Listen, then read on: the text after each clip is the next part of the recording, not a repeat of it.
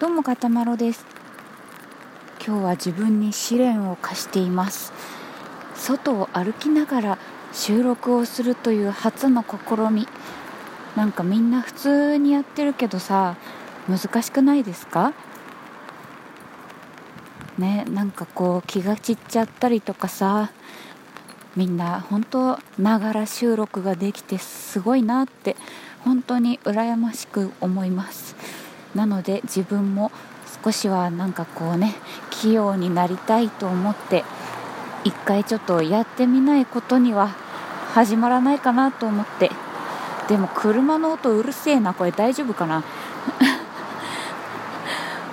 あ私あの割とね言葉遣いが乱暴なので驚かれるんですけど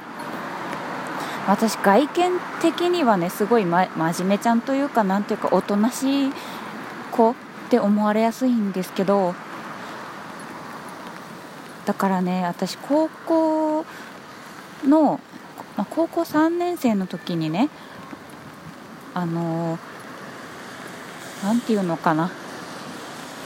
卒業するっていう時にみんなで何かしましょうよってことになってクラスで。であのクラスメートの1人が提案をしてあの色紙にあの全員1人1枚の色紙を用意して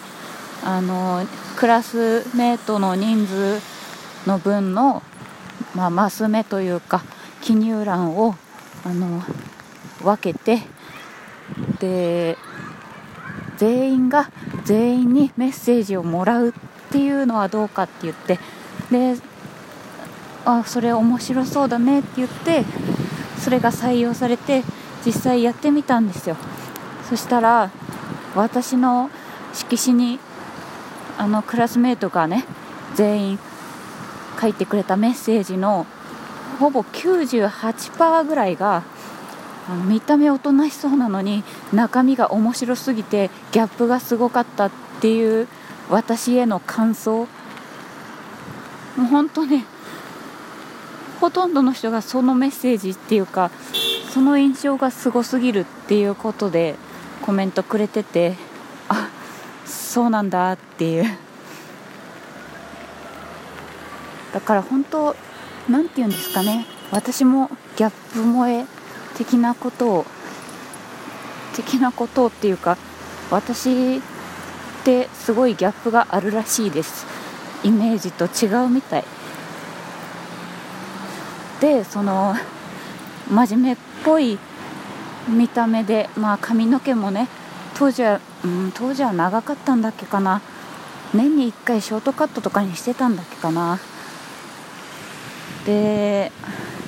まあ、まあ髪の毛もストレートだったし眼鏡かけてたりとかしたし親が厳しいからスカート短くできなくてまあ高校生の時はめちゃくちゃ真面目ちゃんっぽい見た目だったんですけど言葉遣いはね割となんか中学生ぐらいの時は私結構男の子になりたい的なそのかっこいい系の女の子に憧れたりとかしてちょっとね言葉遣いとかもあんまりよろしくなかったこともあってうん割と知らねえよとか言ったりしちゃうんですよね。だから真面目ちゃんでおしとやかっぽくてまあどっちかというと女の子っぽい見た目をしているのにそんな言葉使うんだとかそんなジョークを言うんだみたいなことでちょっと驚かれることがしばしばございます。これ雑音は入るのかな？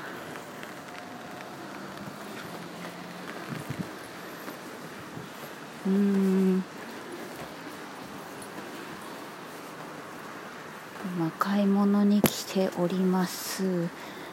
いしょ。